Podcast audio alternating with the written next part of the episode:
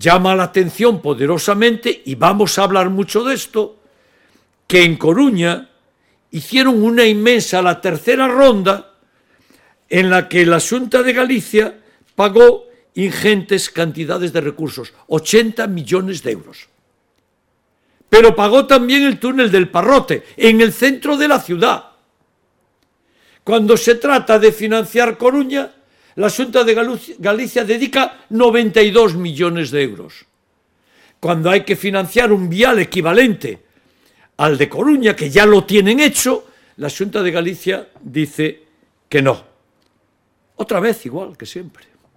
No es un vial eh, supramunicipal, es un vial que es un tramo de la Ronda de Vigo que el propio alcalde decidió eliminar, afecta a viviendas y dice que va a haber que realojar. ¿Pero por qué? ¿Para qué vamos a hacer estos derribos de viviendas? ¿Para qué vamos a indemnizar a los propietarios? ¿Para qué vamos a realojarles? No es un vial autonómico, es mentira. La propia Sienta lo ha desmentido y además es absurdo decir que es un vial que va a dar servicio al Hospital Público Álvaro Cunqueiro, a los polígonos industriales de la ciudad, ni nada